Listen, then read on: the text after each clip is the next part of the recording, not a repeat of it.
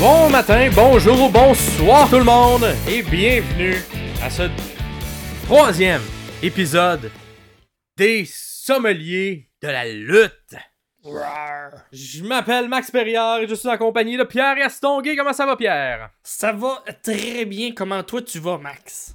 Ça va bien, ça va bien. Écoute, moi, euh, cette semaine, euh, qu'est-ce que j'ai fait? J'ai fait un peu de, de- de gaming on the side, de, de Ouh. trucs. Fait que quand euh, me sentais plus apte à travailler, envie de faire un petit peu de gaming. Fait que j'ai, j'ai, euh, j'ai- j'ai voyagé dans les rues de New York euh, à travers euh, Spider-Man 2. Ah ben, on s'est peut-être croisés parce que moi et tout, j'ai fait ça cette semaine. Oh, toi aussi t'as joué à Spider-Man 2? ouais! comment comment, t'aimes tu ça? trouves? Moi, j'ai Ah, trouvé ben- ça bien. Je pense que j'ai moins tripé. Ben, j'ai bien aimé, mais on dirait qu'il y a l'effet de surprise du premier qui était moins là. Fait Ouais. que somme toute, bien aimé. C'est quand même un très bon jeu, mais on dirait que j'ai moins. Dans une année où il y a eu beaucoup de bons jeux, je trouve qu'il se démarque Ouais. un petit peu moins que les autres, mais il est très bon aussi. J'ai Ouais. j'ai euh, arrêté de jouer à Tears of the Kingdom sur ma. ma J'appelle plutôt ma Wii, sur ma, sur ma Switch, pour jouer à ça. Puis moi, j'ai pas joué au premier Spider-Man, j'ai joué juste à Miles Morales, que j'ai pas tant aimé. J'étais Mhm. pas. su- J'ai pas, j'ai pas tant aimé le gameplay, j'ai pas tant aimé le. Les... Où étaient placés les boutons. Ouais. Fait que de jouer à Spider-Man 2, j'ai j'ai vraiment aimé. C'était fluide, c'était organique, c'était. euh, vraiment, vraiment. Puis je suis pas un. Je suis pas un genre de gamer qui, qui aime le challenge. J'aime l'histoire, j'aime m'amuser. Fait que je vais pas mettre ça au plus difficile. Je vais mettre ça souvent au plus facile ou une petite coche au-dessus. Fait que euh, ça jouait super bien. Puis l'histoire est intéressante. J'étais un gros. Ah, l'histoire est gros- très bonne. gros geek de, de, de Spider-Man en général. Je pense que c'est mon, mon super-héros préféré. Fait que j'ai Oh, bien aimé. Ben, good. Ben, on vous le conseille. Ça a l'air, les sommeliers de la lutte, conseil de jeux vidéo cette semaine. Spider-Man 2, allez jouer à ça. Euh, ben sinon, hein, on voulait euh, dire un petit, un petit shout-out, un petit allô aux, euh, aux commentaires, aux questions qu'on reçoit.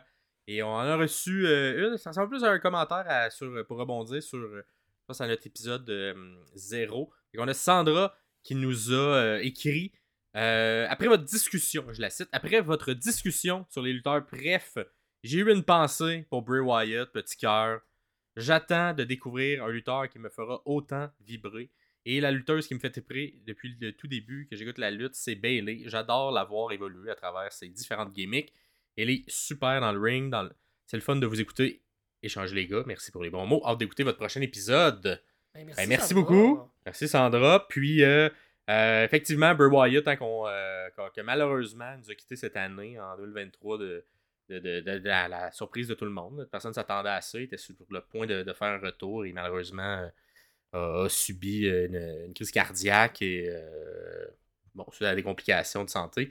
Fait que, euh, ouais, très, très, très dommage. Euh, Il y avait des gros personnages, Bray. Ouais. Euh, je pense que c'était un des, des, des, des, des, des- des- des personnes qui avaient une- des gimmicks très fortes, très années 80-90 aussi, euh, Ouais. comme on s'en fait plus beaucoup.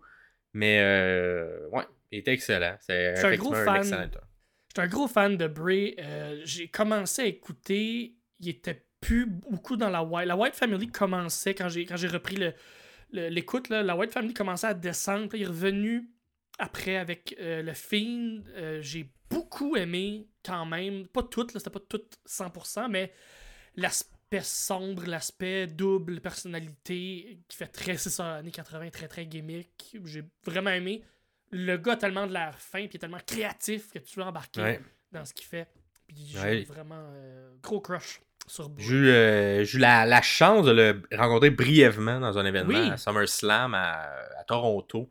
Euh, une période de, de- de signature, tout ça. J'ai échangé quelques mois avec lui. Puis c'était tout juste avant qu'il revienne avec son personnage de Fiend. Donc on savait pas encore où s'en allait la direction. Fait que moi je l'ai rencontré avant SummerSlam et SummerSlam était son retour à ce personnage-là.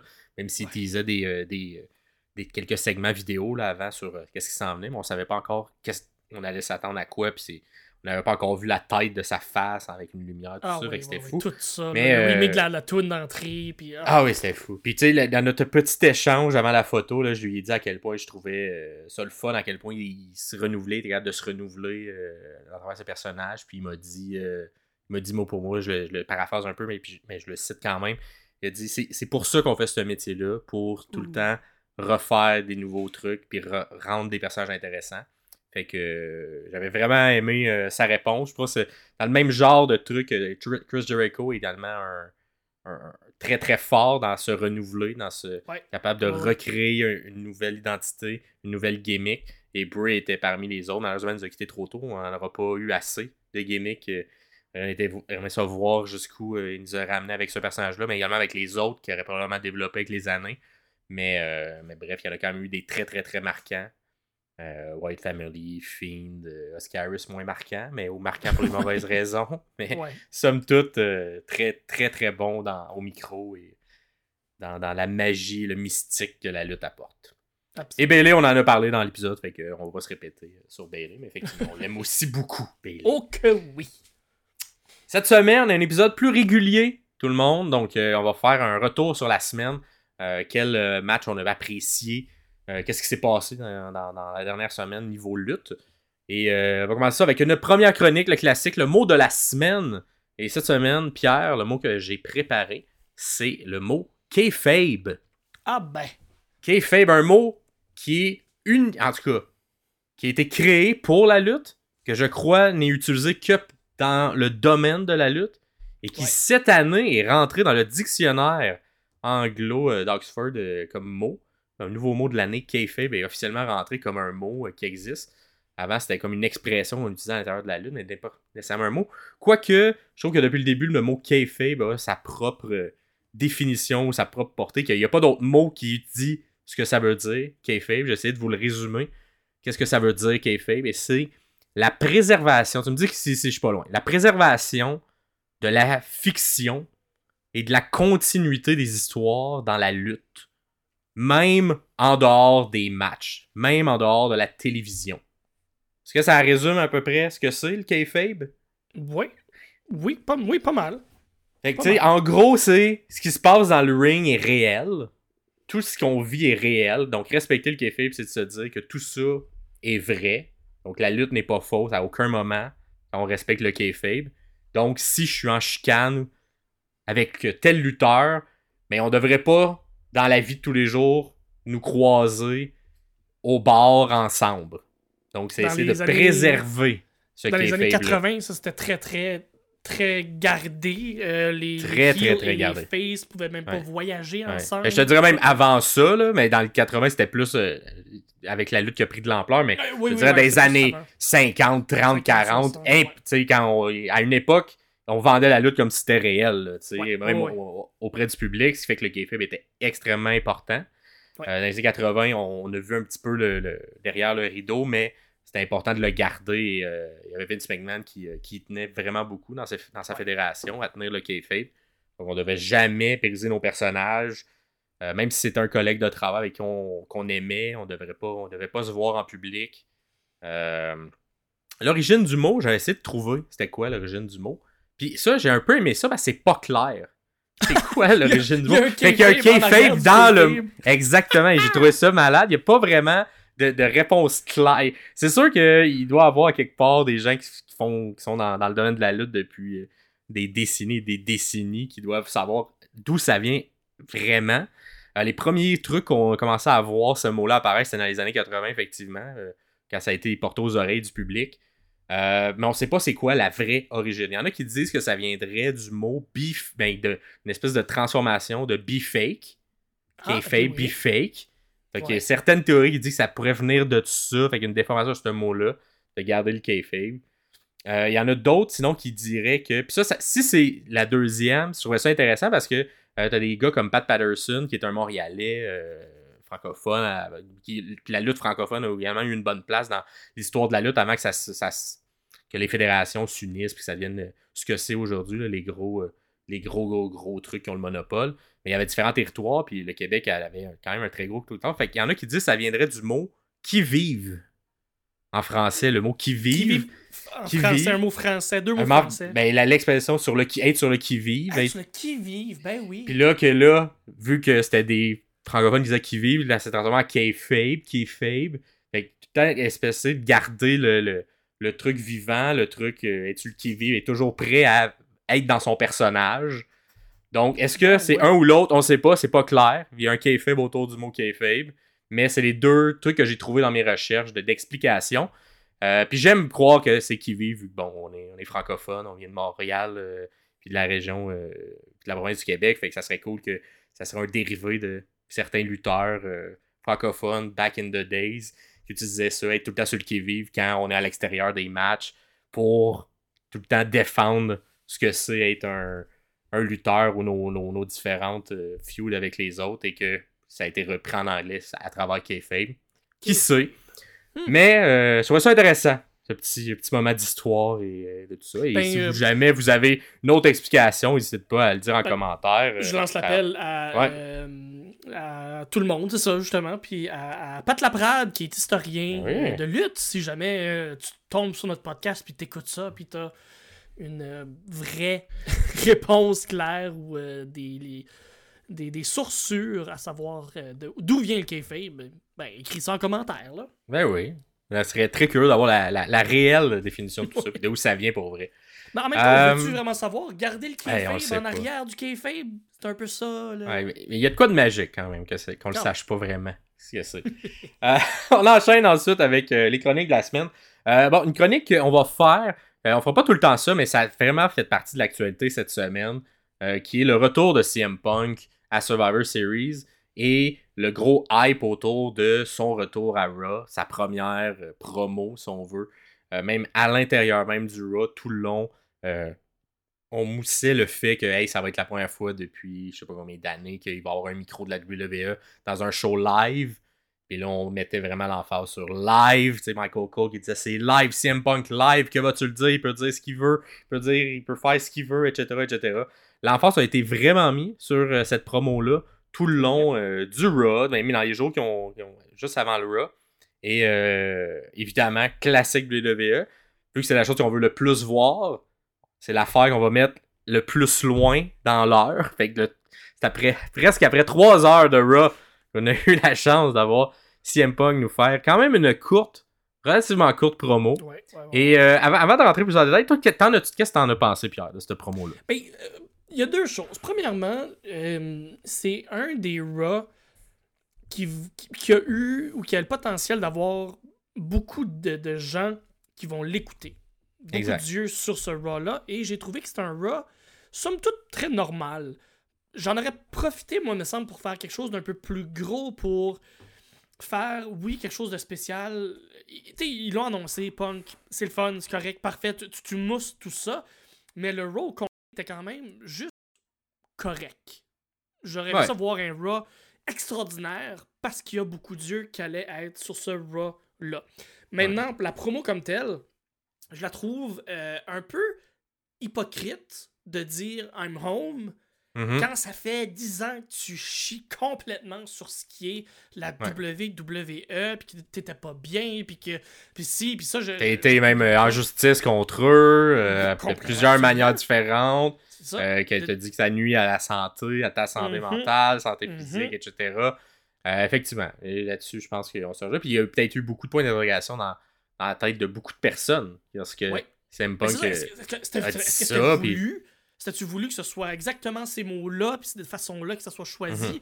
puis que, que ce soit une promo très contrôlée, très Mhm. édulcorée? j'ai Est-ce que tu penses que c'était scripté? Que, que, que Punk a suivi un script que quelqu'un d'autre a écrit pour Pas lui? 100%. C'est impossible que je, je pense pas qu'il puisse faire une promo scriptée à 100% ou qu'il va faire, qu'ils veulent faire une promo scriptée à 100%.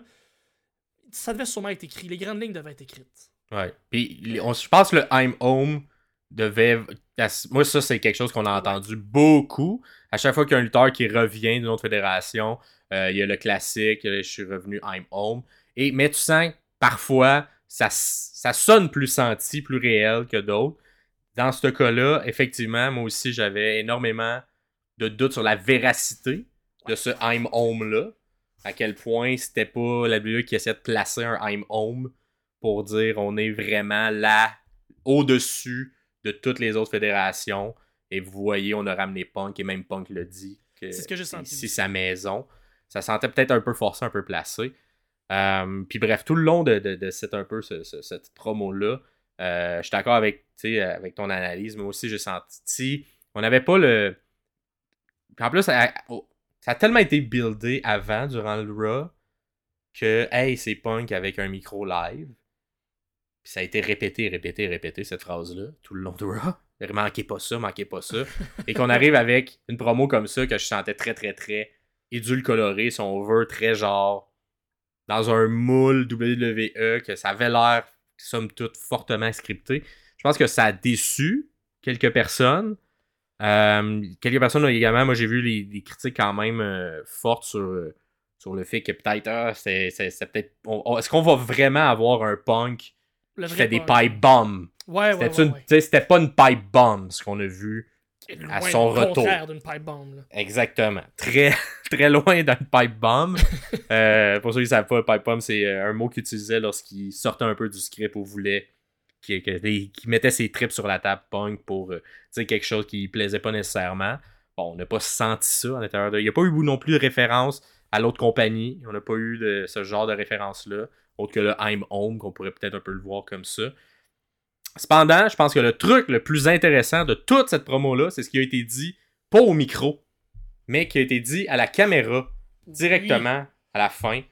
Une belle, un beau deux phrases qui, là, semblait plus venir du cœur de punk.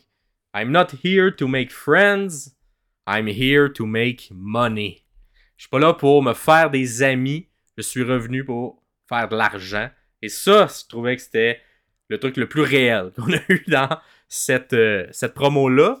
Mais j'ai quand même décidé de pousser un peu le bouchon et j'ai une théorie. OK? Et là, oh. une théorie, une analyse très, très nerd. Là, là, là, on va voir à quel point je suis un wrestling nerd à fond. On va creuser loin, là. On va creuser loin. CM Punk, c'est un lutteur un peu comme Brian Danielson que j'ai suivi depuis très, très longtemps, avant même qu'il soit à WWE. Et euh, que je connais bien son histoire. Et le, le, bout I'm Home, que moi aussi j'ai trouvé ultra fake, ultra faux quand on sait les vraies circonstances de son départ et tout ça, il a quand même pris le temps de mentionner Dusty Road, le père de Cody, qui, qui était un de son entraîneur, en disant que Dusty disait que si on disait quelque chose qui nous vient du cœur, ça sera jamais faux.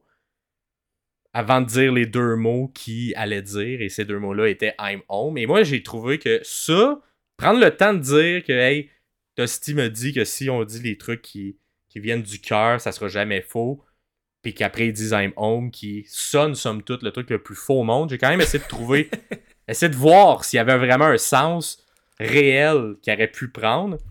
Et pour ceux et celles qui, euh, qui, connaissent l'histoire de Phil Brooks, le, lutteur, le nom euh, dans la vraie vie de, CM Punk, Phil Brooks vient euh, du, du de Chicago, d'une famille pas, pas, pas, pas la plus pas la plus fonctionnelle au monde, disons. Euh, vous savez, euh, CM Punk, Phil Brooks, est straight edge depuis qu'il est jeune, donc ne prend pas d'alcool, euh, ne prend pas de drogue, etc. Parce que son père était un alcoolique, euh, abusait souvent de tout ça. bon, ça, ça, a probablement eu quelques soirées dans sa vie où il est revenu éméché, puis ça se passait pas super bien à la maison. son nom CM Punk, le fait d'avoir d'être punk, d'avoir été à la lutte, euh, avec un personnage très très hors norme. Il avait, quand il a commencé sa carrière, des cheveux de couleur qui étaient très très punk justement dans un contexte comme la lutte. Euh, c'est également quelque chose euh, qui, fait partie de, sa vraie vie. sa mère, également, lorsqu'il a commencé à avoir une certaine popularité, beaucoup d'argent, sa mère, disons, ça allait pas super bien avec sa relation avec sa mère. Donc, euh, sa mère souffrait de. Ou, je sais pas si c'est diagnostiqué ou pas, mais dans les dans, les entrevues qui ça a été mentionné, sa mère souffre de bipolarité, euh, très instable. Euh, il a même mis un, espèce de d'ordre de la cour pour pas que sa mère le contacte, soit, soit proche de lui. Ce qui fait que, quand on sait tout, on sait d'où vient CM Punk, je me suis dit, hey, quand il a dit que ce qu'il dit que je suis I'm home, c'est peut-être que pour lui, être home, c'est très négatif. Pour lui, le être I'm home, c'est. C'est pas des beaux souvenirs. Parce que dans son adolescence, dans sa jeunesse, il vient d'une famille qui va pas bien, un père qui est alcoolique, une mère qui a des problèmes de santé mentale, qui a même mis des restrict orders, qui est plus vraiment en communication avec eux. Et je me suis dit, ça serait très punk de faire ce call-là, de jouer sur la ligne, de dire je suis revenu à la WWE, je suis revenu puis je me sens comme si j'étais home, mais que pour lui être home, c'est pas nécessairement un compliment. Et là, ça a amené pour moi un, un angle plus intéressant à toute cette promo-là qui, pour plusieurs, semblait fake à fond. Mais si tu le regardes sur cet angle-là, et là, évidemment, c'est très WrestleMania, c'est une théorie, je sais pas si c'est vrai, là. Je vais vous le dire. Moi, c'est de la manière que j'essaie de trouver du sens, parce que le fait qu'il nomme un Dusty Road, que je le sais que qu'ils respectent énormément. Et qu'ils disent Dusty Road avant de dire que quand on parle de notre cœur, ça peut jamais être faux, qu'ils disent I'm ah. home et que tu connais son histoire. Bref, qu'en penses-tu? C'est ma théorie, c'est mon analyse de nerd. Qu'est-ce que t'en penses, Pierre? Ça rajoute une couche, là. C'est bon. C'est bon comme. Et j'ai vu personne en parler. J'ai vu personne en parler sur Internet de ça. Fait que je voulais. C'est peut-être la première fois que vous allez entendre ça aussi. Je veux savoir qu'est-ce que vous en pensez de cette analyse-là. Mais pour avoir connu l'histoire de Punk, somme toute, je trouvais que ça peut faire du sens, le I'm Home, si c'est utilisé de cette manière-là. Si, c'est vraiment ça, euh, le thinking derrière. Il y, a deux choses là-dedans, dans la théorie que, tu dis, drette là. Premièrement, c'est que pour la télé, pour ce, que, ce qui est la WWE, puis pour les gens qui connaissent peut-être moins Punk, donc une génération qui l'a moins écouté, euh, les gens qui sont euh, qui écoutent la, la, WWE présentement, qui est très versée vers les, jeunes, qui mhm. connaissent moins Punk, cette promo-là est peut-être fade, mais elle fait du sens quand même. Mm son retour après 10 ans, etc. Exactement.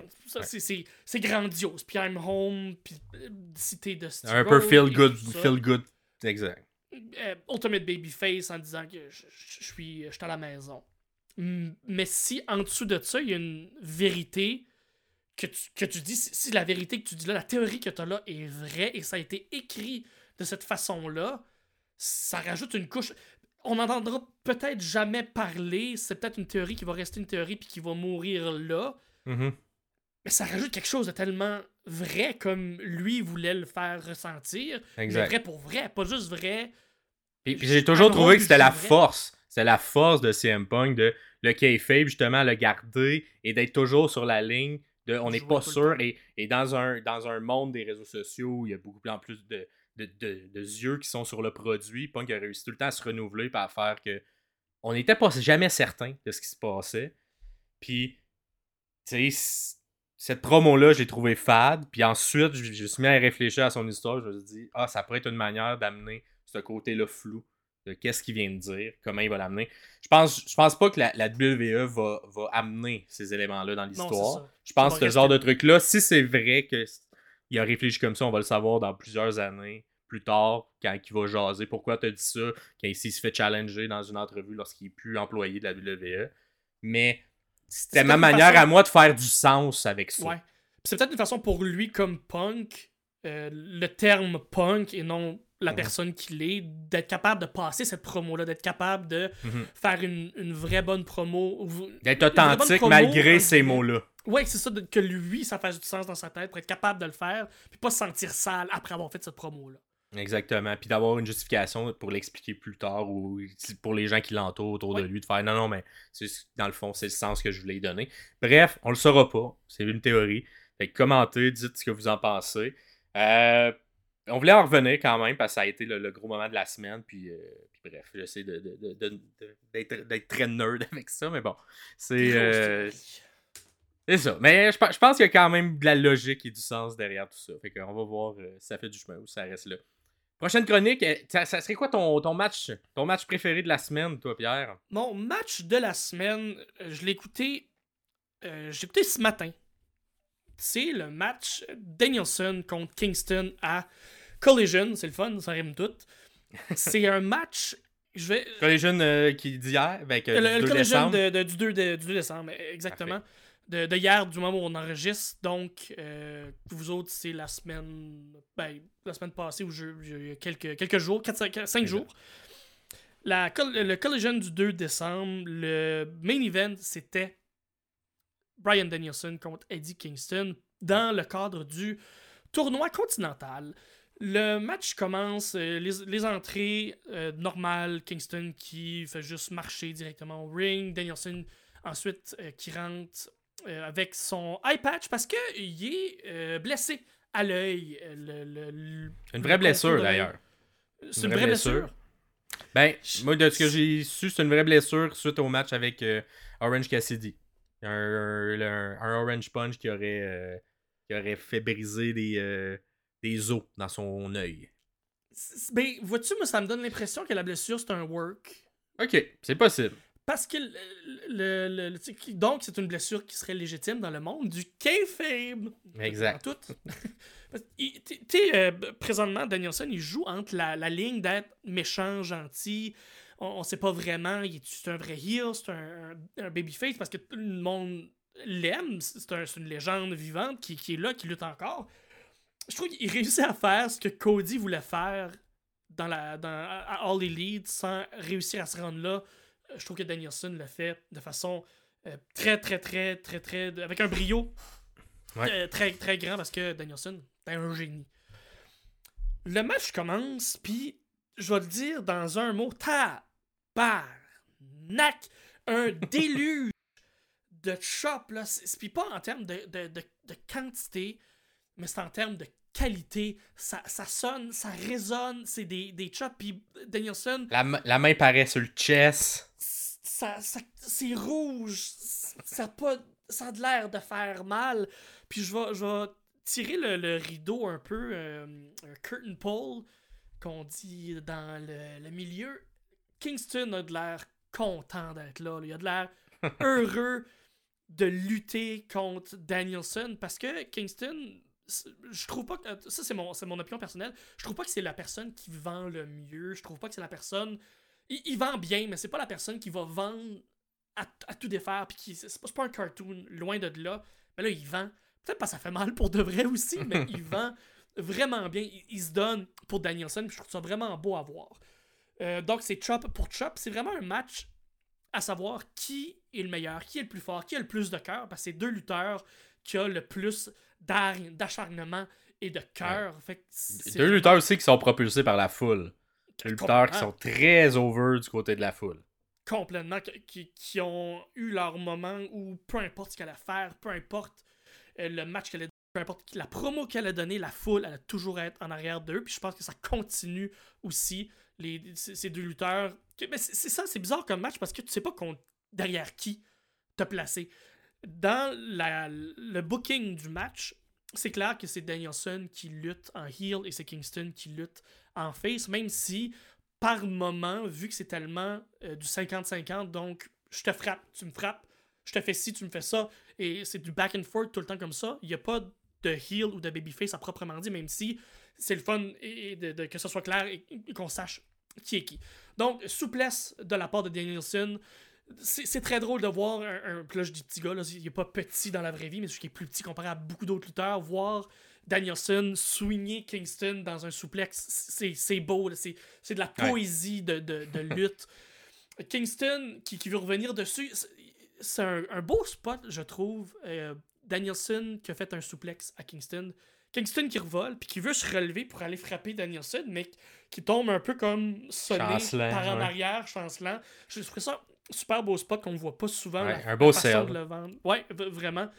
Euh, ensuite, euh, c'est du back and forth, des kicks, des coups de coude, des, des claques dans la face. C'est pour ça que je crois que la, la blessure à l'œil est peut-être un work, ou sinon c'était pas aussi gros qu'ils ont voulu nous le dire, parce qu'à un moment donné, Ouais. dans le match où Kingston est à cheval, par-dessus, comme euh, Danielson est à terre, puis sur le dos, puis Kingston est par-dessus, puis il calisse des claques d'en face directement sur, son, sur sa patch. Fait que. ce- C'est pour ça que je me questionne à savoir si Ouais. vraiment euh, une vraie. euh, Est-ce qu'il blessure? ou, ou est-ce qu'il est guéri si ça avait été Où est-ce qu'il est guéri? Ouais, ben c'est ça. Parce qu'on s'entend, c'est une blessure qu'on voit pas souvent, hein, se casser des os à l'intérieur de, de, de l'œil. là. Euh, moi, de la- moi de- pourquoi je pensais, que- ou que je pense toujours que c'est vrai, c'est lorsque la blessure a eu lieu, je pense à Wrestle Dream. Wrestle Dream, durant son match avec. Ça, Je pense que c'est euh, après, juste après, c'est le, le, le, le Dynamite après. Ouais, d'après- moi, je pense que ah, il me semble que c'est dans le Wrestle Dream parce que. Il... c'est peut-être le moment d'après. Mais bref, quand ça arrive, tu sens que le, le ringside, les gens qui, euh, qui sont là à la technique, qui sont là pour euh, les docteurs, tout ça, ça, ça se passe, puis tu sens que c'est pas fluide ce qui se passe, puis qu'on sait pas trop ce qui se passe. Puis là, t'avais Ouais, je comprends. Okada, là, je crois qu'il était contre lui, qui, comme, lui, avec son expérience, essaie de jouer, il fait Ah, on- je t'ai blessé, tout ça, puis tu sais, on, on va te péter, mais c'était comme un peu. C'était pas placé comme ça aurait été placé si c'était un work. Je comprends. Mais en même temps, Tony Khan, je trouve qu'il est bon pour jouer sur justement les. euh, les, les- le- le- comment qu'on connaît la lutte puis comment elle essaie de déjouer si on veut là. Fait que nous surprendre avec Il joue bien avec les, les nouveaux Les codes. nouveaux- avec les nouveaux codes qu'il y a depuis Exact. les réseaux sociaux, depuis la connaissance Exact. plus approfondie des fans. Euh, Tony Khan joue bien, oui, il est bon avec ça, d'être capable un peu de briser le moule, d'apporter Ouais. des nouvelles nuances dans ce genre de blessure-là. Donc, comment ça avait été vendu? Moi, je croyais que c'était vrai, mais peut-être c'est encore Tony Khan qui joue avec les codes puis fait Ah non, mais c'était sa manière, lui, de. que eux ont exagéré au plus gros pour être Exact, mais bref. de jouer. Puis de, À de- voir, de mais- faire, de faire de Danielson un encore plus ultimate underdog avec une blessure est capable d'aller gagner ou de se rendre en finale d'un tournoi. Mhm. Ouais. Ensuite, euh, le tout se finit avec euh, Danielson qui, littéralement, en ligne, toutes ses finishes. Euh, le Saito Suplex, un stomp, euh, stomp kick qui, les, les, les, les, les- qui tient par les deux bras, puis Ouais. il maudit des Ouais. coups d'en face. Puis le Mais- Musai Koni, 1, 2, 3, Danielson gagne un beau petit match euh, intense d'un bout à l'autre. Ça, le genre de match que le match finit, puis tu fais comme Ah, je suis donc bien comme une montée d'adrénaline, là. Vra- vraiment, ça ça m'a craqué. Un très très bon match. Bon, ben, génial. Fait qu'on vous le conseille, euh, notre analyse de, de ce match-là. Est-ce que, est-ce que tu penses que. Parce que là, je crois qu'il est rendu à deux défaites, Kingston, ouais. euh, Kingston. Ça Euh, rajoute dans, là, dans le tournoi, puis il avait ah, exact, a mis ses ceintures en jeu, on en a jasé dans l'épisode 1, euh, qui avait mis ses deux ceintures en jeu pour que la- le, le sortant de ce tournoi-là gagne trois ceintures. Là, il est à 0-2. Est-ce qu'on ça va être une remontée euh, un peu d'Ultimate Underdog encore Je à la Kingston ou il va juste continuer de perdre puis ça va être triste un peu pour son personnage? Moi, je pense qu'il va revenir, faire une remontée. On va le voir en finale contre Moxley. Ok. Puis là, ça va être une guerre de principes, puis une guerre de morale, puis une guerre de deux amis, puis les belts, puis telle affaire, puis telle affaire. Fait que je- Alors, je prédiction de Pierre Gastonguay. un retour et en finale contre Moxley. Contre Moxley. Passe- Rien de Passe moins.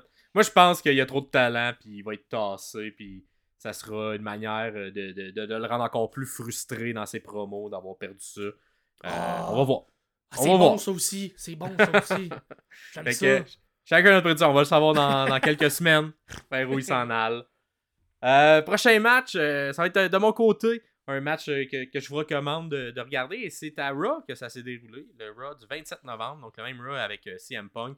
Le tag team Thermal qu'il l'appelait. Mais essentiellement, c'est un classique gauntlet match, là, si vous savez ce Ouais. que c'est. Donc une série d'équipes, mais euh, deux commencent dans le ring et le gagnant des deux euh, poursuit jusqu'à temps qu'il ait passé tout le monde. Donc, évidemment, si tu es la dernière équipe qui rentre dans le match, tu as un avantage, un peu comme au Royal Rumble. Euh, et si tu es la première équipe, tu as un désavantage parce que tu en as beaucoup et tu as beaucoup de lutte à faire avant de gagner ce match-là. Donc, un match un peu en continu. Ben, plusieurs matchs sur une, série de matchs qui, est en continu et t'as pas de pause. Donc, c'est dur sur le cardio si tu restes longtemps. J'ai choisi ce match-là parce que ça l'a mis euh, un de l'avant, la division euh, par équipe, qui euh, souvent on va critiquer qu'elle n'est pas tant mis de l'avant que ça à la WWE. C'était également après la promo de Randy Orton, donc ça suivait quand même un retour, une promo que les gens voulaient regarder. Donc ça a été mis dans la première heure. Souvent, ce qui est mis en première heure, c'est quelque chose qu'ils veulent mettre un peu plus de l'avant. Ils ont quand même donné beaucoup de temps à tout ce moment-là. Fait que, c'est peut-être le seul truc, tu disais tantôt, de, on n'a pas, on s'est pas servi du Raw pour rendre ça plus gros que ce que c'est, comme par exemple un Raw après Mania ou un Raw après Ouais. un gros pay-per-view qu'on attend. Euh, là, le retour de Punk créait cet effet-là. Je trouve que la seule endroit où ils l'ont fait, c'était peut-être pour mettre de l'avant la division par équipe. Euh, bon, évidemment, quand ça commence, tu te dis que ça va être un classique WWE où on s'en fout un peu de la division par équipe parce que c'est Otis. Et finalement, ça va être Tozawa hein, qui va accompagner euh, pour ce match-là. On ne mettra pas Gable. On va laisser Tozawa, qui est rendu dans ce, cette espèce de, de, clan-là, contre Champa et Gargano. Euh, toi, de ton côté, qui, qui tu pensais qu'elle allait gagner des six équipes? Ben, je, suis euh, vendu DIY. J'écoutais NXT dans Gargano, Golden Age quand DIY était là. Euh, les, les, matchs avec Revival, avec. Euh, ah oui, des excellents matchs. Des, des, des très bons matchs. moi, j'étais certain que DIY allait rentrer au début, puis qu'elle allait se rendre jusqu'au bout. Parce que Gargano, un des Ultimate Babyface, euh, un Ultimate Underdog qui réussit tout le temps à remonter, puis à gagner un match, même s'il est tout pété, même s'il saigne de partout. Et Champa, que j'aime parce qu'on est des frères de barbe, j'imagine. mais j'étais sûr que oui, j'étais sûr que DIY allait se rendre jusqu'au bout. Euh, mais ils ont, fait un, fait un bout de chemin quand même. Ouais. Ben écoute, moi, moi, moi, euh, moi Otis et Tozawa. Non, c'est pas vrai. Tozawa qui sont ultra comédie. Non, moi j'aurais pensé que euh, Imperium aurait peut-être sorti over. Imperium ou New Day, c'était les, les, deux guests que j'aurais eu. Mais bon, on va voir qui va gagner. Et qu'on commence entre Otis Tozawa, Champa Gargano. classique, pas classique, comédie match là, quand même, on s'entend. Fait qu'on fait les petites danses au début. Euh, il y a un spot un peu comédie entre Otis et Tozawa où Otis défait son gilet. Tozawa veut le faire. Ah, pas capable. Otis le défait à sa place, le brise à sa place. On fait le worm de Tozawa et Otis. Donc, les, tous les classiques euh, de comédie de ce que cette équipe-là apporte là, et qui n'est pas, euh, qui, pas pour tout le monde, qui est très souvent low card. Mais bon, c'est fait. Ça me, ça me tire un petit un mini sourire de, de coin de lèvres quand même. Et euh, par la suite. Euh, oui? À noter que, que Champa est capable de faire des comedy matchs dans le temps à PWG euh, Pro Wrestling Guerrilla. Il a fait beaucoup de matchs comiques avec des certains, certains Young Bucks dans, mm-hmm. dans, le temps. Puis il est capable de faire. Il a un timing comique vraiment, vraiment, vraiment, vraiment incroyable. il est capable de faire ce genre de match-là, même si le présentement son personnage est un peu moins ça. Exact. Puis je pense aussi, contrairement à... C'est peut-être au niveau du temps aussi, mais des fois, à la WWE, le comédie s'enchaîne mal à l'intérieur d'un même match. Donc, s'il y a un bout comédie, ça va être que comédie, tout ce segment-là. Alors que, par exemple, à la All Elite, souvent, il y a des longs matchs, mais à l'intérieur du long match, tu vas avoir une portion comédie. À WWE, je trouve qu'ils réussissent bien à l'intérieur du Royal Rumble, où il y a tout le temps un ou deux segments plus drôles à l'intérieur du long match, mais que le reste reste fluide.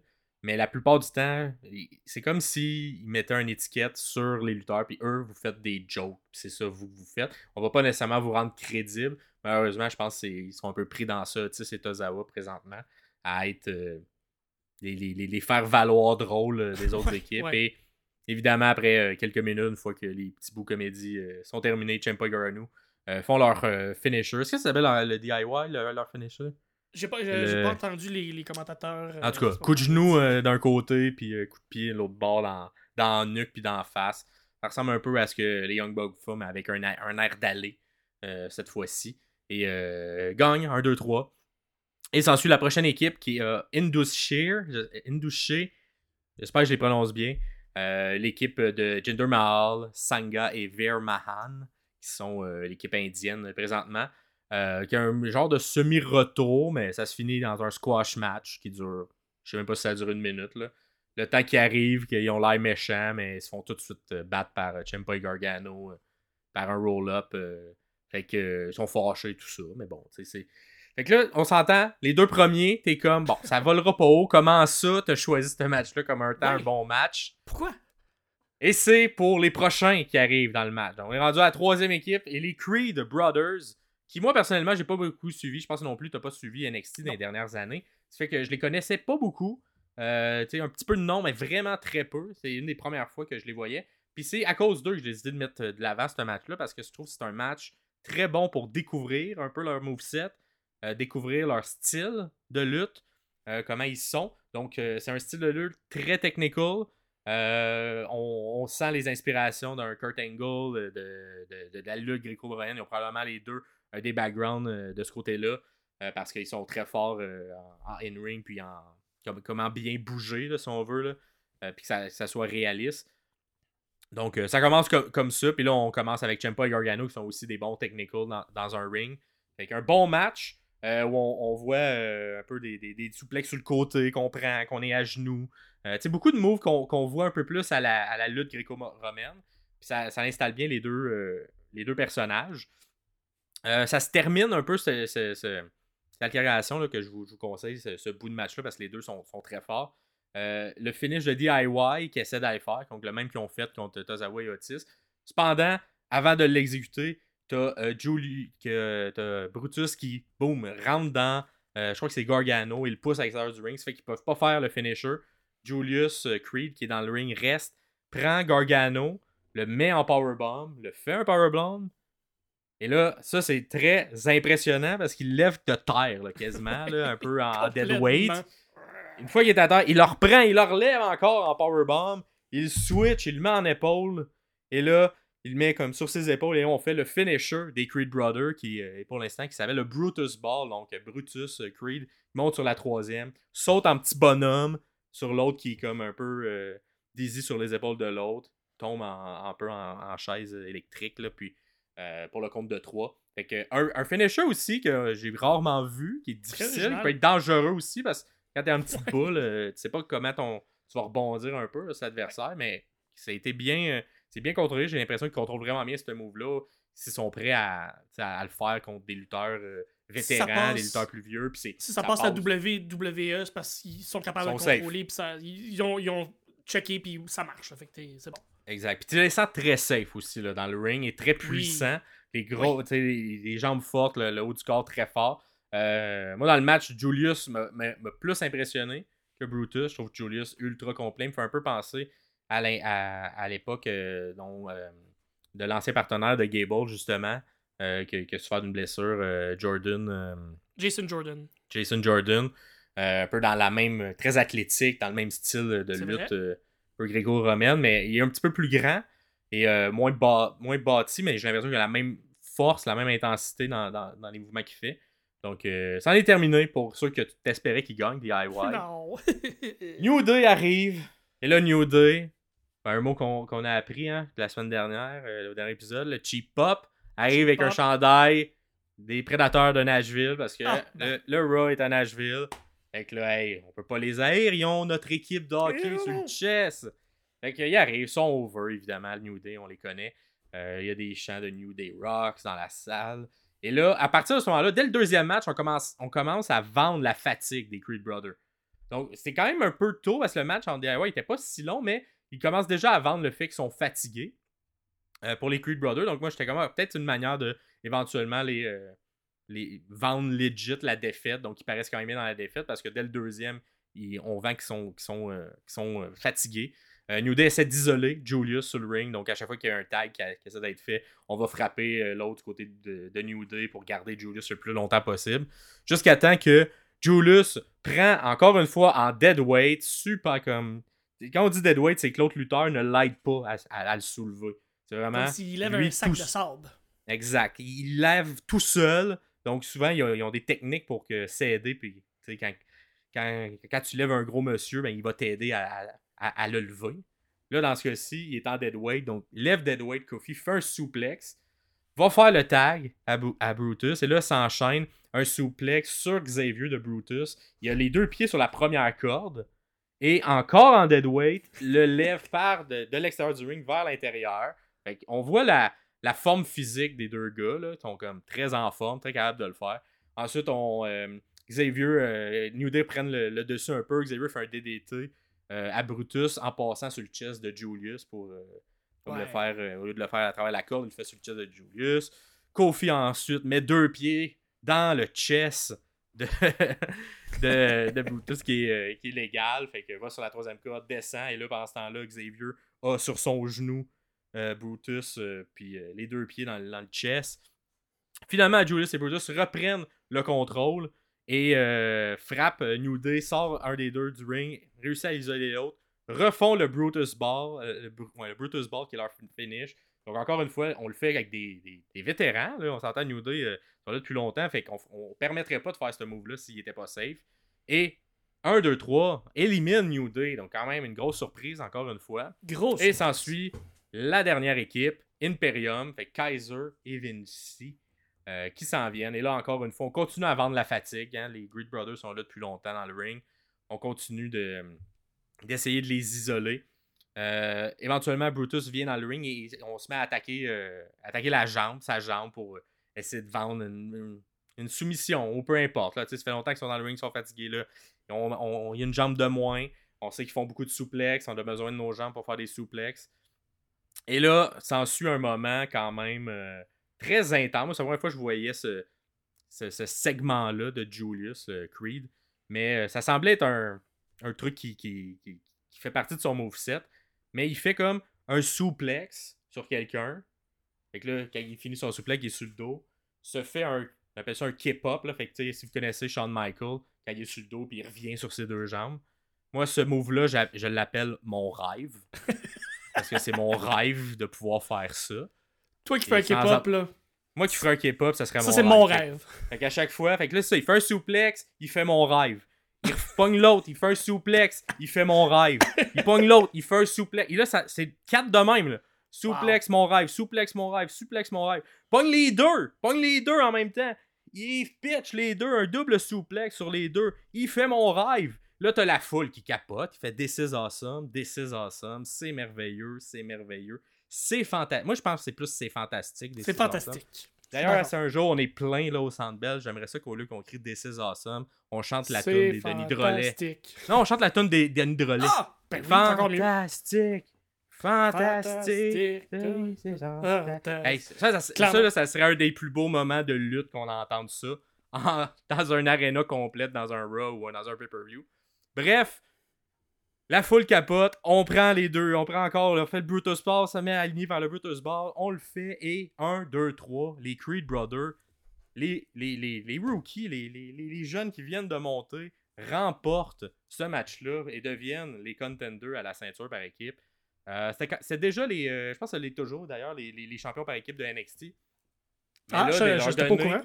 Et là, de leur donner une, euh, cette visibilité-là sur le main roster, on va voir s'ils vont gagner. Évidemment, euh, on s'entend que Judgment Day, ils l'ont depuis un bout. C'est peut-être juste un, euh, des champions de transition. Mais j'ai trouvé que ce match-là, euh, c'est le match que je vous conseille de la semaine en tant que sommelier de la lutte parce que on apprend à découvrir c'est qui les Creed Brothers. Et moi, c'est un style de lutte que j'apprécie beaucoup. Fait que si vous êtes du genre qui aimez le style de, Kurt Angle, de Chad Gable également, très technical, très dans le ring ben, ça va être une équipe que vous allez beaucoup, beaucoup apprécier parce que, euh, en tout cas, moi, moi avec ce match-là, ils se sont mis sur mon watch list de oh, prochaine fois que je vais les voir. Je veux, je veux voir ça s'en va où, euh, cette équipe-là. Ben, même encore plus. J'ai écouté le, le, match, puis souvent, j'écoute ma lutte en faisant autre chose. Donc, sur un écran, il y a la lutte qui joue dans mes écouteurs, puis je fais autre chose en, travaillant. Puis quand il y a un, match qui porte mon attention, euh, naturellement, je vais me tourner vers l'écran. Euh, j'ai pogné quelques bouts que, tu nous disais, mais j'ai manqué moi, ton rêve, euh, le, suplex, ton rêve, suplex. J'ai manqué ce bout-là. Je devais être concentré à faire autre chose en, travaillant. tu m'as donné le goût de retourner voir ce ouais. ben, Pour ce segment-là, tu vas voir, là, c'est une intense. Ça dure peut-être 30-40 secondes à peu près, mais c'est une grosse intensité. Euh, qui tu vois tout le potentiel que ce gars-là a en dedans de lui. Euh, des deux frères, j'ai préféré Julius. Là, ouais. Entre ça peut être une future star en simple? Ben, moi, de ce qu'il m'a montré, j'ai trouvé qu'il y avait beaucoup d'atouts, beaucoup d'athlétisme aussi dans, dans ce qu'il donnait. Euh, après, je l'ai pas vu au micro, je l'ai pas vu ailleurs. Non, mais c'est ça, J'ai, mais, mais ce qu'il a montré en ce match-là, j'ai, vraiment beaucoup apprécié. un, c'était un match pour les mettre, de, les mettre en avant. Ils n'ont mhm. pas manqué leur chance. Hein. Des fois, ça arrive que on, on essaie de mettre l'avant quelqu'un puis que oh, ça se passe pas super bien. Puis finalement, ça va être la dernière fois que tu vas être mis en avant. J'ai l'impression que ça sera pas leur dernière fois parce qu'ils ont vraiment euh, deliver pour, pour ce match-là. Malade. Fait que euh, c'était nos deux matchs qu'on va analyser plus, mais il s'est évidemment passé plus de choses courant de toute la ah semaine. Fait que là, en résumé, on va vous dire les autres choses qu'on a aimées. Donc, ce qu'on vous conseille de voir, qu'on n'aura pas le temps d'aller en, trop en, détail. On va quand même passer un petit peu, mais moins en détail. Fait que tout d'abord, euh, les points positifs de la semaine. Donc, les points positifs, c'est plus les segments. Hein, parce que la lutte, c'est pas juste la, du in-ring, c'est également des segments. Fait que tous les segments qu'on a appréciés cette Absolument. Mais je, je, vais commencer euh, voir aussi où tu te trouves euh, avec ça. Moi, c'est le tournoi continental. Même si le tournoi continental, quand j'entends ça, la première impression que j'ai du tournoi, c'est des lutteurs qui vont faire de la danse en ligne, qui vont faire un continental. C'est l'image qui m'est venue tout de suite. Mais je pensais ne pas aimer ça parce que ça allait être un G1 cheap. Ouais. Ah, pour mettre en contexte, c'est à la All Elite Wrestling, le tournoi continental, et ça se passe sur toutes les shows présentement de la All Elite. c'est C'est un, C'est que c'est ça. un tournoi, un tournoi à ronde par ronde où tout le monde se prend contre tout le monde. Euh, ça fait une semaine qu'ils font ça, puis ça va se poursuivre encore pour quelques semaines.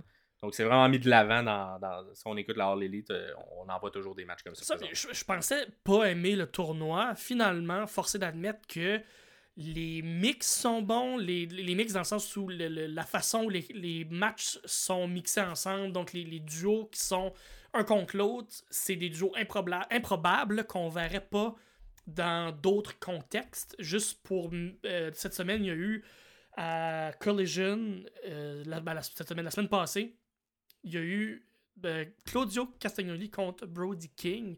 C'est deux gros et grands monsieur qui sont capables de donner des taloches. C'est ce genre de, de mix-là qu'on verrait pas Ouais. ailleurs, que je trouve très très le fun au niveau de, du- de la lutte et au niveau du euh, in-ring work. Ouais, puis ça va, également permettre de, de, de- ce qu'on voit rarement en lutte, voir des matchs où ça va être face contre face et heel Ouais. contre heel parce que Ouais.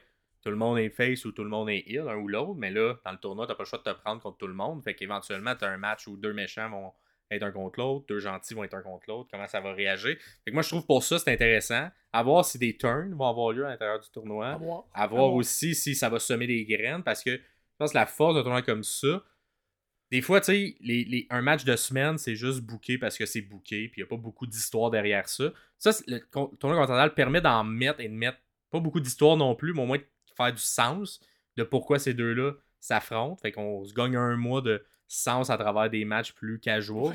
Puis Ouais. probablement que de, de- on regarde de l'autre côté en coulisses, ça doit être le fun de voir, hey, ça me permet de telle personne, on la met contre tel autre lutteur, qu'ils ont peut-être pas nécessairement la chance de travailler ensemble, puis peut-être ça leur tentait d'avoir des matchs un contre l'autre. Évidemment, Brian Danielson, j'ai l'impression, euh, qui est plus vers la fin, puis ça permet à beaucoup de monde d'avoir un, un- un moment, moment. peut-être un rêve de, de fin d'avoir un match avec lui.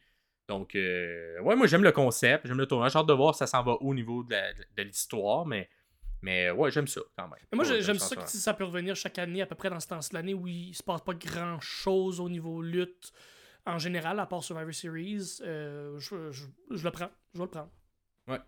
Ensuite, le prochain segment- segment. Ouais, le, le- à SmackDown, euh, euh, c'est la semaine passée, le premier, le SmackDown du 1er décembre, le segment Paul, Lo- euh, Logan Paul avec Kevin Owens. J'ai vraiment aimé Kevin Owens, inébranlable, euh, peu importe qui est en avant de lui. Il est droit, il est bon, il a de la répartie. Il J'ai très confiant avec un micro, là, euh, Complètement. Kevin. Là, c'est, euh, c'est, solide. Puis là, voir un, un, un Logan Paul qui est évidemment, je pense, à une de ses bonnes fins. Je pense qu'il est, malheureusement, il est complet. Là, même si- je l'aime pas beaucoup dans la, dans la vraie vie, cet humain-là, mais gars, n'empêche Ouais, qu'il est bon, quand même bon dans un ring, puis quand même bon au micro pour se faire haïr. Un Mais, là. mais Owen, je pense que ça s'affronte bien, hein, parce qu'Owens est un peu plus de l'école de. Faut être un lutteur euh, toute sa vie, puis euh, je suis un lutteur depuis toujours, fait que c'est c'est chez nous, là, tu sais, un peu. C'est un peu la- la- la- le segment tourne autour de ça. Là. Ici, t'es chez nous, puis c'est moi, euh, c'est moi qui est meilleur dans un ring que toi. Fait que, ouais, j'ai hâte de voir ça s'en va. J'espère qu'on s'en va vers un Kevin Owens contre Un Logan match Paul. À Match au Rumble. Ouais, ben, moi, je pense que c'est deux lutteurs qui, euh, à connaître, là, ce que Logan Paul est capable de faire, puis évidemment, on sait ce que Kevin Owens, le Québécois, est capable de faire. Je pense que ça serait un excellent match. Je serais genre- vraiment curieux, puis ça serait un build-up le fun, parce que les Ouais. deux sont quand même bons au micro. Puis, euh, non, moi, je serais curieux que ce soit Kevin Owens qui remporte euh, ce tournoi-là pour euh, savoir qui va être le, le, le- le contender à la ceinture. Oui, parce qu'il y a un- il y, a un tournoi avec plusieurs lutteurs pour Ouais. savoir qui va lutter contre euh, Logan Paul. Sûrement à, au Royal Rumble, j'imagine. À voir. À voir. Peut-être ça va être. Le Rumble il est quand même dans longtemps, fait que peut-être ça va être avant dans un show de semaine. À voir. C'est vrai, c'est vrai. Puis euh, aussi, on s'entend le Rumble. euh, les gens aiment- ça être dans le Rumble. Fait que des fois, quand t'es sur un autre match de la carte, ça vient garantir presque que tu feras pas partie du Rumble.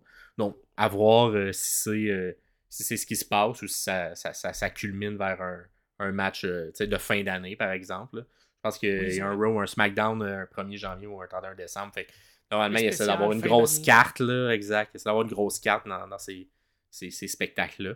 Donc, euh, à voir, mais un autre segment qu'on a quand même apprécié.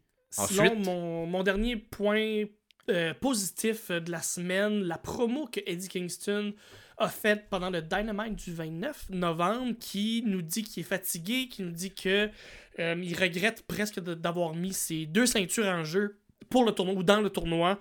Euh, c'est- je trouve, j'ai, trouvé ça, ça rajoute une couche un peu au personnage de justement, je vais continuer à me battre, je vais continuer à, à persévérer.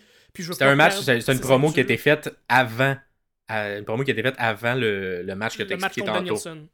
Ouais, exact. Puis Danielson, il était au, euh, à la table des commentateurs lorsque cette promo-là était jouée et euh, a tout de suite pu répondre à Kingston de cette promo-là. Puis bon. j'ai trouvé que c'était aussi une bonne promo de, de, Daniel Bra- de Brian Danielson euh, live, là, tu sais, parce qu'il est devant une table de commentateurs. Puis là, il est sorti son énergie de non, non, non, non, c'est pas vrai, tu vas me battre. Puis blablabla. Puis j'ai trouvé une belle intensité euh, qui suivait le, un peu plus de vulnérabilité du côté de Kingston. Ça a hypé que- le match aussi qu'elle a suivre à Collision dans la même semaine. Sinon, ton, un tes points positifs, toi, euh, Max? Moi, j'ai bien aimé le- la promo euh, de Randy, autour de Randy Orton euh, à SmackDown, avec le Ah oui, SmackDown du euh, la 1er fin- décembre. La fin du show. La fin du show. Qui va signer Orton? C'est-tu Ouais. Raw ou c'est SmackDown? Fait qu'on- on sent aussi que depuis quelques, quelques semaines, quelques un, deux mois, je crois, euh, on essaie de différencier vraiment les deux shows. On leur a donné deux euh, directeurs généraux différents. Et là, d'avoir les deux dans le ring qui essaient de se battre un peu pour qui euh, Randy Orton va signer. Euh, je trouvais ça intéressant. Je trouvais ça une bonne manière de ramener ce concept-là. Tu sais, que Randy Orton est un agent libre et là, on veut absolument qu'il vienne sur notre brand. J'ai aimé que le directeur général Adam Pearce offre un match pour la ceinture sur un plateau d'argent si il décidait de signer à Raw. Mais Orton a décidé d'aller du côté de SmackDown pour sa vengeance sur le Bloodline. Absolument. Donc, euh, j'ai aimé cette interaction-là. J'ai aimé la logique derrière cette promo-là qui, qui vient construire les deux brands différents, les deux directeurs généraux. Donc, euh, ouais, moi, c'était un, un truc euh, que j'ai aimé faire, que Mais j'ai aimé dans, voir. Dans ton segment, je te, je te- je te relance avec le. Je trouve que Orton a l'air content d'être là depuis son retour Ouais. à Survivor Series avec le Raw, avec le SmackDown. Il a de l'air content, il a de l'air Ouais. euh, léger, il a de l'air bien. là. Un bon état d'esprit. là. Il, a- Ouais. il a l'air heureux de- de, retour. On s'entend, il aurait pu. euh, la- il y avait des rumeurs qui disaient que c'était potentiellement une blessure qui n'aurait pas pu s'en remettre. C'est une blessure au dos. Euh, une grosse blessure au dos. et, Tu sais, un peu classique, là, on s'entend du bum, ses colonnes vertébrales, tout ça. C'est si un moment donné, ça fonctionne plus ça, il y a beaucoup de choses sur ton corps qui vont fonctionner. Dan Bryan, c'était ça aussi au niveau du cou. Bon, la- évidemment, la, la technologie a évolué, les, les, les- les- les miracles médicaux évoluent, puis qu'on est content qu'Orton puisse revenir faire euh, encore un peu de lutte euh, pour quelques années, on l'espère. Euh, et dernière euh, promo, euh, que je voulais qu'on jase, c'était celle entre Christian et Adam Copeland. C'était au Dynamite du 29 novembre. Donc, c'est, ça l'a un peu buildé d'ailleurs ce qui s'en vient à Montréal parce que ça a confirmé le match entre Christian et Adam Copeland, un contre un à Montréal qui s'en vient euh, ce, ce- ce mercredi. Donc, pour vous, c'était hier. Nous, on ne l'a pas encore vu au, au moment d'écrire, euh, de- de- d'enregistrer l'épisode. Donc, euh, Pierre, il sera live en direct. Fait Live. que, euh, une bonne promo. On a poursuivi la l'histoire où euh, Christian et dans le fond, euh, Adam Copeland aurait voulu faire un dernier run en tant que champion par équipe avec lui. Et là, Christian ouais, essaie de le manipuler en disant effectivement c'est ce que ta mère aurait voulu. Euh, ramène le fait que son père est mort quand il était jeune, que son père à lui bon. était comme exact, son père à lui était comme le père pour Chris- pour euh, Adam Copeland. Et évidemment, tout ça était juste pour dans le but de, de- de- de trahir encore pendant le segment. Vous voulez lui donner un coup de, de ceinture, mais ah, non, Adam Copeland était alerte et a donné un, on peut dire un coup dans le pénis, Dans le pénis? direct dans le pénis, fait que ça a fait mal et là il a dit d'aller se faire voir. Et de. C'est pas vrai qu'il va se faire aller puis on se revoit à Montréal. Fait que ça, ça, ça mettait la table comme il faut, je pense, Ça à ce va qui s'en vient. Ça À Montréal. Dans une foule en délire, j'ai Mais l'impression. J'espère juste que ce soit pas un genre de swerve où le match n'arrivera pas. Ou t'sais, s'il Ah, c'est pas le- event, Ouais. je- on est je peux pas croire. Je peux- Je peux pas croire qu'ils vont faire ça quand ils l'annoncent une semaine et demie d'avance. Le heat que Christian va avoir, c'est Christian qui fait juste crisser son camp. Ça va être encore plus gros. Moi, ça va me faire Ouais. chier parce que je suis là live, mais. De toute façon, si vous écoutez le podcast, vous l'avez vu, on n'en parlera pas plus longtemps parce que c'est déjà passé. On en reparlera euh, quand on va analyser nos, euh, nos passages euh, pour. Parce que toi, tu vas aller voir Collision. Exact. Moi, je vais voir le mardi. Moi, je vais le mardi, toi, tu vas le mercredi. Donc, euh, on va pouvoir euh, faire un épisode sur ça, sur notre expérience live. Euh, pour- ensuite, nos matchs. Nos matchs de la semaine qu'on vous conseille. Fait que ça, c'est les segments qu'on vous conseille. Maintenant, les matchs de la semaine qu'on vous conseille, qu'on n'aura pas le temps de rentrer trop en détail.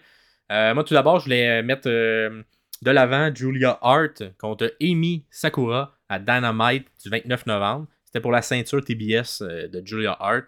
Un, euh, un match de. Souvent, on va, on va se plaindre que, le, le- que Dynamite a seulement un match où euh, ils mettent de l'avant les, euh, les filles, donc euh, c'est un match où, des femmes sont, là. Fait que c'était le match de cette semaine. Sauf qu'il a quand même donné une bonne importance. On a quand même donné assez de temps. C'était pas seulement garoché. Il y a eu une pause, je crois, puis on est revenu de la pause, c'est le match s'est poursuivi aussi. Euh, Emi Sakura, je connais moins, une lutteur, je crois qu'il vient de la New Japan, mais qui a quand même un, un style euh, particulier. J'ai par- particulièrement aimé quand elle faisait ses, euh, une espèce de. Elle prenait en genre de tombstone, mais par en avant. Euh, Julia Hart se met à regarder les quatre faces euh, du ring en la laissant comme ça. pour ensuite enchaîner sur un move et par la suite, Julia Hart est de se défaire et amener, amener vers la victoire. Le seul bout bizarre que j'ai trouvé, c'était la stipulation du match. Était de, il peut pas avoir de soumission. C'était comme un house rule, un House house, of Black house of rule, black ouais. rule.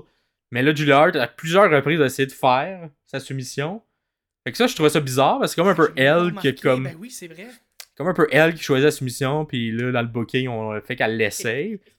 Puis, en tout cas, peut- peut-être ça aurait pu être mieux vendu du côté des commentateurs, qui auraient dit Ah, elle fait ça pour affaiblir, pour éventuellement un pin. Mais à chaque fois, les commentateurs étaient- faisaient juste dire Ben non, on peut pas faire de soumission à ce moment-là. Fait que là, ça faisait comme si Julia était un peu con de faire ça. Fait que c'est peut-être mon petit bémol à l'intérieur de ce match-là. Mais somme Ouais. toute, ça se finit, ça se finit sur le moonsault super beau de Julia Hart et euh, ça, ça continue son règne de championne. Fait qu'il y a un match à voir que je- qui, est en partie disponible sur YouTube. Fait que vous pouvez aller voir euh, sur la chaîne de la All Elite, voir la fin de ce match-là. Cool. Euh, prochain match euh, que, que j'ai bien aimé, c'est encore dans le Dynamite du 29 novembre. C'est euh, Jay Whita contre Swerve Strickland, un match pour la Continental. Euh, bon match, j'ai trouvé qu'il y avait une bonne synergie entre les deux. Euh, particulièrement aimé quand il euh, Swerve pitch euh, Jay Whita dans la foule ou puis que là il y a quelqu'un dans la foule qui essaie d'interagir d'une quelconque façon parce que il est pas loin de Jay Whita et là t'as un bodyguard qui capote puis qui fait juste là. se lever, puis comme là, là, lâche-le, lâche-le. Ça, ça me fait rire un peu. Puis tout le long du match, j'ai bien aimé la, euh, la chimie entre les deux, savoir qu'est-ce qui allait finir. J'ai peut-être moins apprécié qu'on n'a on a pas respecté le finisher de Swerve, euh, qui est les deux genoux, euh, les, les deux pieds euh, sur les épaules. Genre de, de et qu'on a fait un kick-out, puis- ouais. Ouais, exact. Puis surtout que, si on veut, la séquence faisait que ça sonnait comme une fin de match, puis ça aurait été quand même legit de faire perdre Jay White comme ça. Ça- On a décidé d'attendre un peu. Ça build Jay White un peu comme lutteur fort aussi de kick-out de ça. Fait que t'es hyper. Peut-être, ouais, ça se Il peut. paraît quand même bien. Je pense. Exact. Mais tu sais, on le fait perdre par la suite un petit peu plus tard sur un roll-up, avec un classique, on veut. euh, C'est juste un roll-up, il m'a pris par surprise, etc. Fait que, mais somme toute, un bon match. Euh, L'autre petit point, que, mais là, que contrairement à Julia Hart, là, j'ai aimé les commentateurs. Euh, on a commencé le match à E42. Cependant, il y a un time limit à ces matchs-là de Continental de 20 minutes. Fait que si on fait le calcul, il restait pas 20 minutes au show. Mais tout le long, les commentateurs ont rapidement dit non, non, non, mais si ça se rend plus que 20 minutes, on reste On- en onde on et on va diffuser le match jusqu'à la fin. Donc, on, on a rapidement amené ça, ce qui fait qu'à la fin, ça gardait quand même une tension dont on ne sait pas quand ça arrive, même si le match ne s'est pas rendu jusqu'à la fin. Ouais. Parce que ça, ça se peut nul dans ce tournoi-là. Il n'y en a pas eu encore euh, lorsqu'on enregistre l'épisode. Peut-être qu'il y en a eu en avoir à Montréal. Mais, euh, mais ça, j'ai aimé la, la part des commentateurs de dire que ah non, mais ça se peut qu'on reste après la fin de l'heure. Donc, euh, ça l'amenait à un Belle côté un peu plus réel. Le Toi, tes match matchs euh, que t'as plus aimé? Ouais, moi, c'est- euh, dans le tournoi encore, euh, puis encore à Dynamite, t'as un gros, gros Dynamite le 29 novembre. C'est Moxley contre Jay Lethal, le match qui a ouvert la carte. Le, le match comme tel, c'est un match de lutte classique Moxley, c'est très, très physique, c'est très. euh, ça monte très vite, ça redescend aussi le, le- pace. Mais ce que j'ai aimé surtout, c'est ce que Jay Lethal a sorti comme intensité. Ce que Moxley a réussi à faire, à faire sortir à, Lethal comme intensité. Lethal, c'est un, all-around bon lutteur. il peut faire du technical, il peut faire un peu du high flying. Il est très old school dans sa façon de lutter. Mais de l'intensité comme ça, puis de la violence comme ça, je trouve ça très fun. Ça lui, ça lui va très bien à Jay Little, qui, est un, qui a 25 ans d'expérience. Fait qu'il en a déjà fait des matchs comme ça, on s'entend, mais de le voir vraiment là contre un des meilleurs pour euh, de l'intensité, puis pour un match très brawler, très raw, très euh, rentre-dedans. Il a été capable de suivre. Le finish aussi, j'ai quand même aimé. Lethal qui va faire son Lethal Injection, qui a travaillé euh, Lethal sur le genou de Moxley pendant tout le match. Donc, à la fin, Lethal qui va faire son Lethal Injection, qui est, euh, en fait, il se lance dans les cordes, peut-être peut première, en fait, qui, qui, qui fait faire comme. Comment l'expliquer?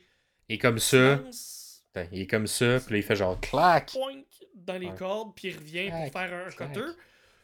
Et euh, Moxley, que le genou lui manque, qui tombe à terre, fait que Lethal peut pas faire son move, mais Moxley qui remonte tout le temps dans un genre de, de boost d'adrénaline, insouplex, lui fait sa prise de, de, son Bulldog choke et le match se finit.